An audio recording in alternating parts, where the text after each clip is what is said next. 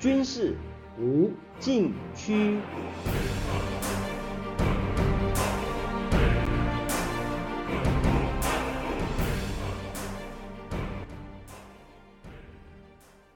听众朋友们，大家好！您现在收听的是自由亚洲电台的军事无禁区栏目，我是栏目的主持人齐乐意。今年九十九岁高龄的美国前国务卿基辛格。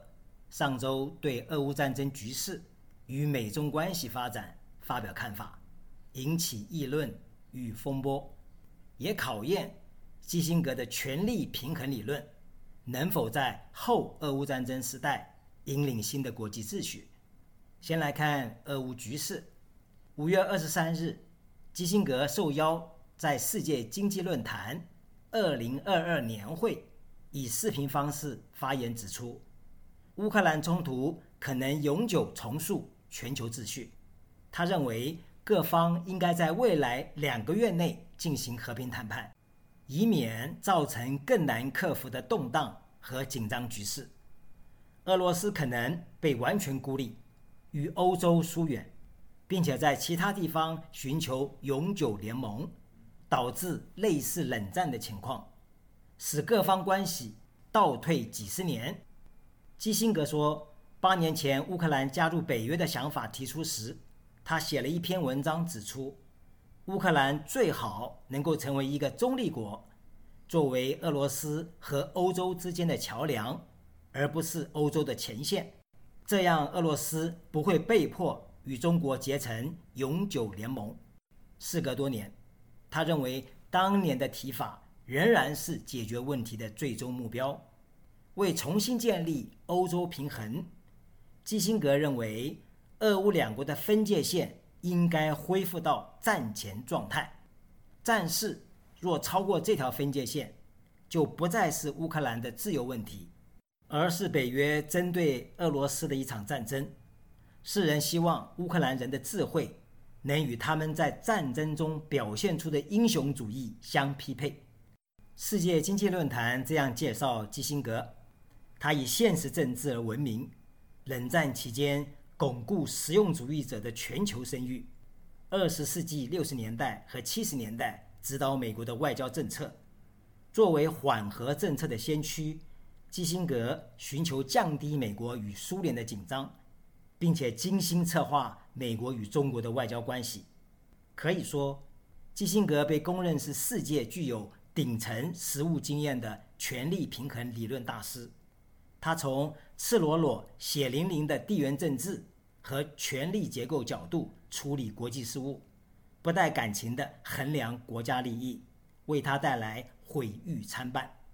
有人认为基辛格的现实主义更适合于今日的外交局势，但也有人批评他把地缘战略视为可以交换的外交筹码，为了在赌局中获益，轻易地将他国视为筹码。随意更改游戏规则，他的时代已经过去，但他的理论仍在现实中发挥作用。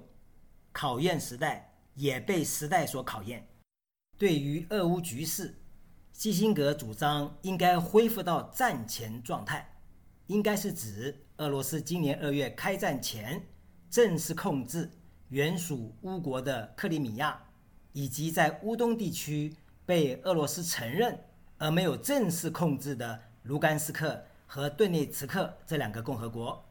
换言之，乌克兰需要用领土让步换取和平，以此维持欧洲地缘战略平衡。问题是，恢复到战前状态，就俄罗斯总统普京而言，一切回到原点。俄罗斯还赔上巨大伤亡和代价，恐怕不会同意这样的安排，除非。乌克兰的领土让步能够满足普京想要达到的辉煌胜利，这又谈何容易呢？乌克兰总统泽连斯基坚决反对基辛格的言论，在预料之中。对任何一位正在艰苦奋战、能获取外援又重挫敌人的总统来说，不可能做出这种上权入国的事。关键是，泽连斯基从什么角度？或说基于何种理念反对基辛格所奉行的权力平衡理论。下面休息一下，马上回来。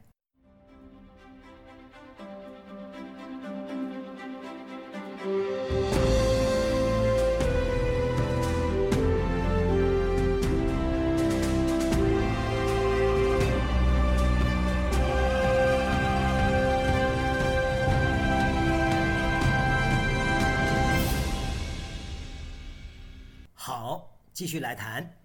泽连斯基五月二十五日在总统办公室发表讲话，指出，无论俄罗斯做什么，总有人说让我们顾及俄罗斯的利益。今年在瑞士达沃斯世界经济论坛会场，又听到这样的说法：世界上有许多人没有习惯把乌克兰考虑在内，而习惯考虑俄罗斯的利益。问题是。乌克兰被数千枚导弹攻击，数万名乌克兰人被杀，许多城市被摧毁，杀人、折磨、强奸和羞辱天天发生，这些都是俄罗斯人干的。泽连斯基说，基辛格从遥远的过去走了出来，说应该把乌克兰的一部分交给俄罗斯，如此俄罗斯就不会与欧洲疏远。然而。今年是二零二二年，在达沃斯，不是一九三八年在慕尼黑。当年基辛格的家人逃离纳粹德国时，他只有十五岁，对发生的一切都很了解。当时没有人会从他那里听到要去适应纳粹，而是选择逃离或与纳粹战斗。一九三八年，英法两国为避免战争爆发。与纳粹德国和意大利签署《慕尼黑协定》，牺牲并出卖捷克斯洛伐克的利益，但这种领土让步仍未阻止希特勒的侵略扩张。这种姑息主义又称“绥靖政策”。泽连斯基以此为例，暗讽基辛格的言论有时空颠倒、助纣为虐之嫌，美其名为“权力平衡”。泽连斯基还说，类似基辛格这样伟大的地缘政治学家，总是不愿看到普通百姓或数以百万计的普通乌克兰人，把他们生存之地让出换取和平，根本就是幻想。价值观不仅仅是一个名词，而必须经常关注普通百姓。基辅国际社会学研究所是乌克兰一家。知名的民营研究咨询与市场调查公司，五月中旬就乌克兰全境（克里米亚除外）进行一项手机民意调查，随机样本两千名十八岁以上的乌克兰公民。民意调查显示，百分之八十二的受访者不允许领土让步，只有百分之十的人认为可以放弃某些领土换取和平并保持独立。即使在目前正处于激烈战斗中的乌克兰东部，反对领土让步的比例有百分之六十八，百分之十九准备让步。在乌克兰南部地区，反对领土让步的比例高达百分之八十三，只有百分之九准备让步。同样重要的是，目前居住在被占领区的受访者当中。百分之七十七的人反对任何领土让步，百分之十八准备让步。除此，俄乌战争开打后离开被占领区的受访者当中，百分之八十二的人反对任何领土让步，只有百分之五支持让步。整体来看，乌克兰人的抗敌意志高昂而坚定。俄罗斯若不松手，战争将持续相当时间。这应该是泽连斯基底气十足的主要原因。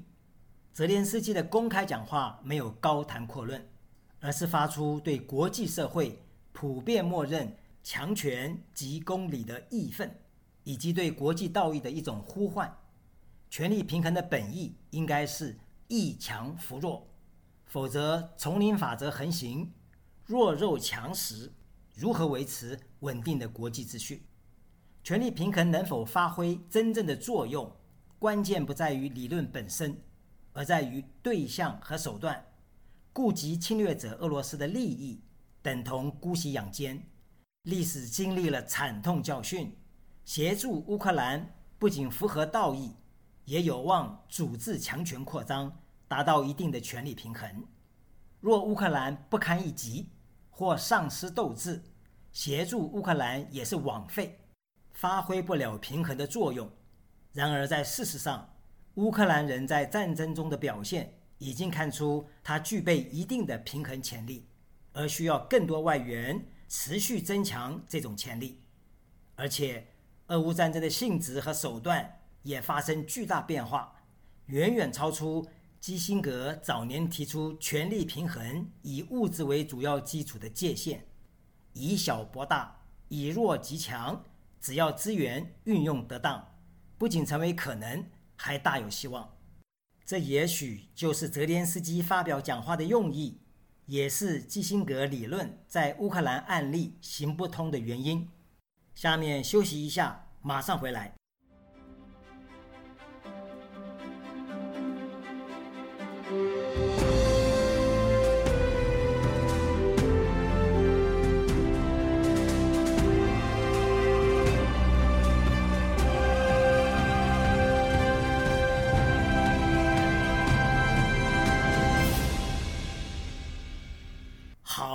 继续来谈。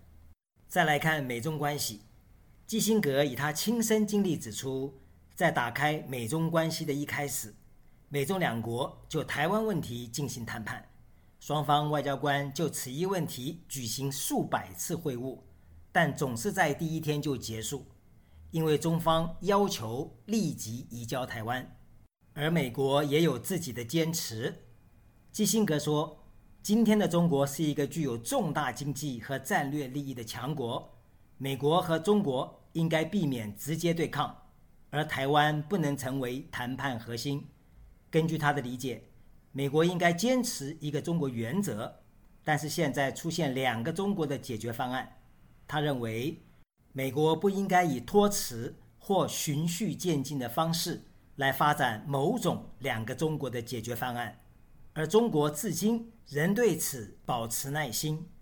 对于谈判的核心，重点是美国和中国要讨论影响双方敌对关系的原则，以及至少为合作努力留有一些余地。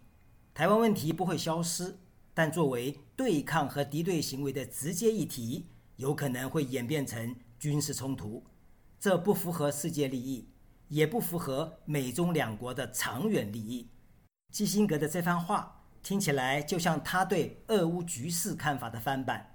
中国很强大，不要招惹一直保持耐心的中国。无论中国做什么，总是要顾及中国的利益，而不问中国对台湾究竟做了什么。从政治、外交到经济，全面打压台湾，还频繁在台湾周边海空域实施胁迫性联合军事演练，并且不断威吓美国不要介入台湾事务。否则将使美国面临不可承受的代价。基辛格曾经在他的书中指出，17世纪欧洲经历一系列宗教战争结束后，维持两百年的和平，并不是靠力量维持权力平衡，而是靠各方一致的价值观。当时维护欧洲秩序的政治家是一批宫廷贵族，讲同样的语言法语，出入同样的沙龙。有相互理解的价值观，他们有不同的国家利益，各为其主，但是对国际法规和世界秩序的合法性有心照不宣的认知。然而，海峡两岸的情况有着根本性的不同，一边是民主，一边是专制，没有一致的价值观。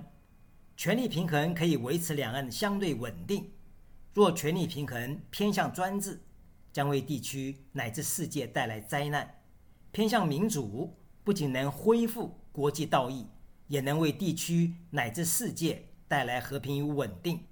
听众朋友们，您现在收听的是自由亚洲电台的军事无禁区栏目，我是栏目的主持人齐乐意，谢谢大家收听，下次再会。